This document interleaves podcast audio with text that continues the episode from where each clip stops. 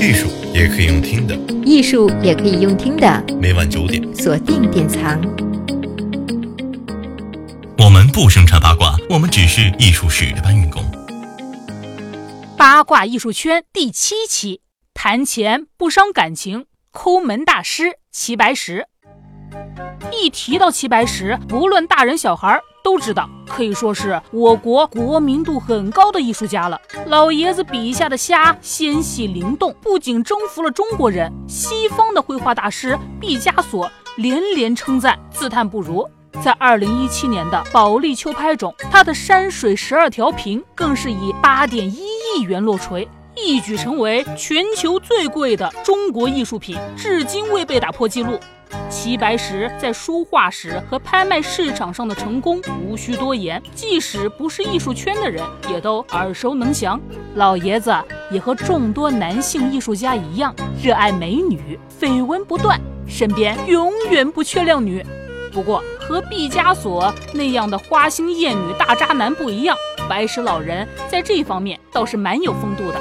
他永远偏袒女士，照顾女生。出手也是相当大方。传说啊，老爷子卧室里的抽屉永远对女徒弟敞开，只要他们在经济上遇到了困难，需要帮助，那抽屉里的钞票可以随便用、随便拿。要是有女生说他哪张画画得好，他就毫不犹豫地把画送给人家。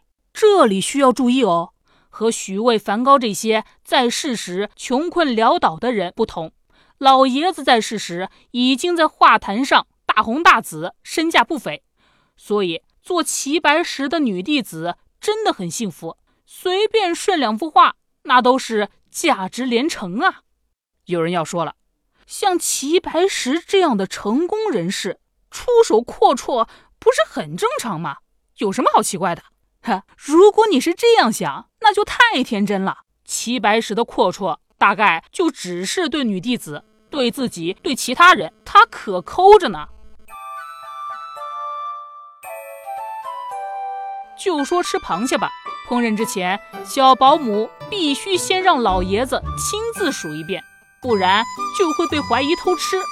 他招待客人的月饼都是长白毛的，还坚持拿来招待人。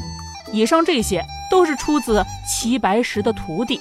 著名画家李可染先生的实名制爆料，无独有偶，画家黄永玉也曾在自己的回忆录里吐槽过。当时黄永玉第一次拜访齐白石，老爷子面对生人，照例亲自打开柜门的锁，取出两碟待客的点心。然而端出来的是剩下四分之三的月饼，花生是浅浅的一碟。来时的路上，李可染提前关照过他，老爷子肯定会将这两碟点心端出来。但是这两碟点心啊，都是坏了的，吃不得。简短的寒暄之后，黄永玉远远地注视这闻名已久的点心，他发现剖开的月饼内部有细微的小生物在活动，剥开的花生上也隐约可见随风舞动着的蜘蛛网。老人家这些举动只是一种礼数，意思一下，并不是真的希望客人品尝。既有自己徒弟的实名爆料，又有黄永玉的佐证，齐白石抠门这件事，看来是错不了了。老爷子不仅是对外人抠，他对自己家人也实行严格把控，绝不搞双标。比如家里两米的竹筒子是他自己保管的，每天煮多少米，吃多少饭，都要由他亲自量了才行。一大家子人吃米不少，老先生舍不得量一桶，手抖一下。做饭的时候，媳妇说：“您再给添一点。”老人嘀咕：“您要吃这么多呀？”然后再给量一桶。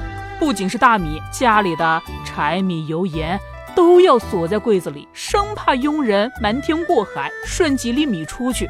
佣人每次做饭都要和齐白石要钥匙。对于钱财，老爷子不仅仅是抠啊。甚至不相信任何人。七十年代后，老人的作品渐渐在市场走俏，开始有了积蓄。他不相信任何人，把所有钱兑换成六十根金条，装在一只口袋里，常年随身带着六十根金条。他老人家把家中值钱的东西锁起来，几串钥匙重一斤多，另外还要随身携带六十根金条，这么重的东西挂在腰间荡来荡去，他也不嫌坠得慌。像老爷子这样对内对外三百六十度无死角抠门的人，在生意场上自然也是个狠角色。具体来说，他有三招。第一招，筛选客人，将那些厚脸皮的、可能会出现扯皮的顾客拒之门外。面对络绎不绝的来访者，老人先是轻手轻脚的扒在猫眼上看一眼，试探性的问一下。如果对方诚意不足，则会让夫人登场，推说自己今天不在家。不过，即使是这样，还是会有漏网之鱼。他们总说：“齐老先生，添条虾吧。”“齐老先生，您受累，多画条鱼吧。”“我那人最喜欢鱼了。”老人也不说话，只是瞥一眼客人，不当场驳人的面子，慢慢把笔辱没，沉吟一会儿，一笔两笔，鱼虾蟹自画面跃然而出。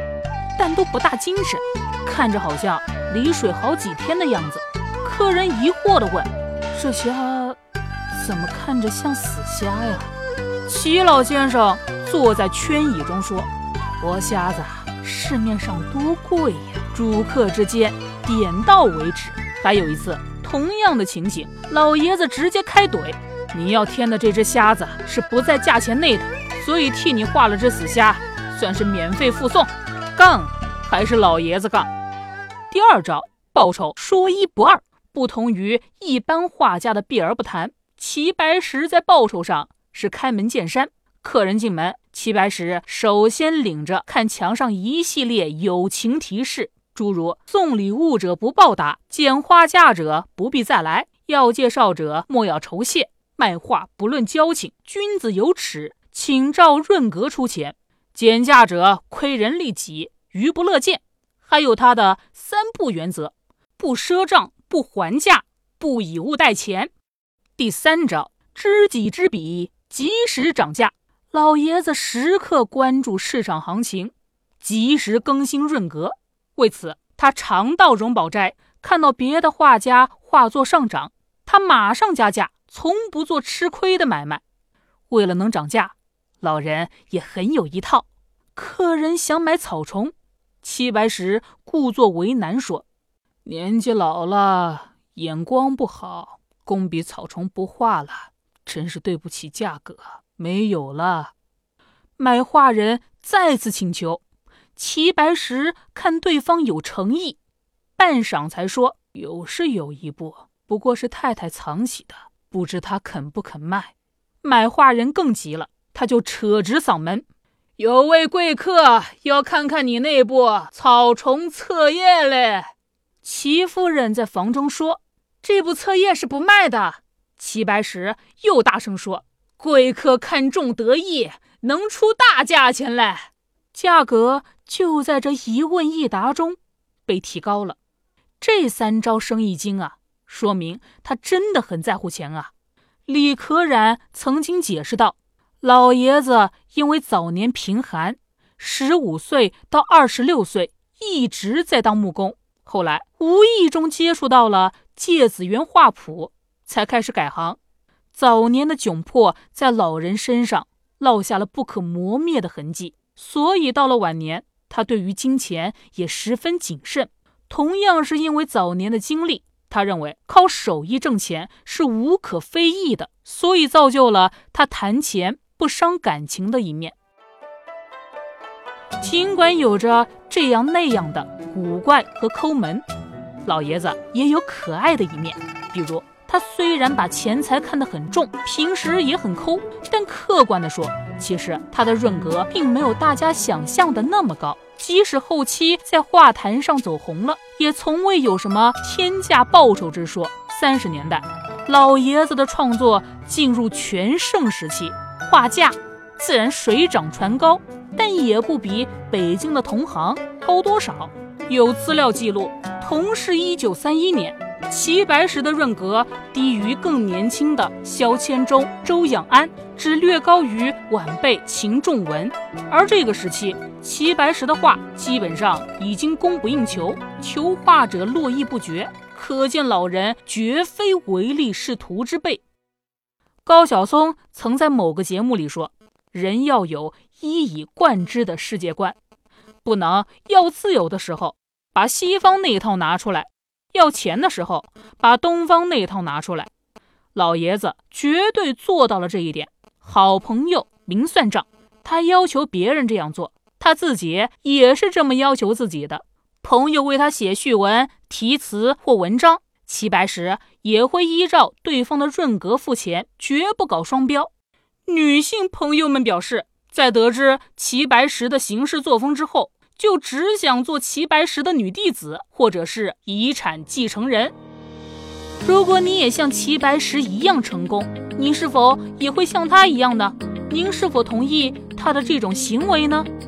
艺术也可以用听的，艺术也可以用听的。每晚九点，锁定典藏。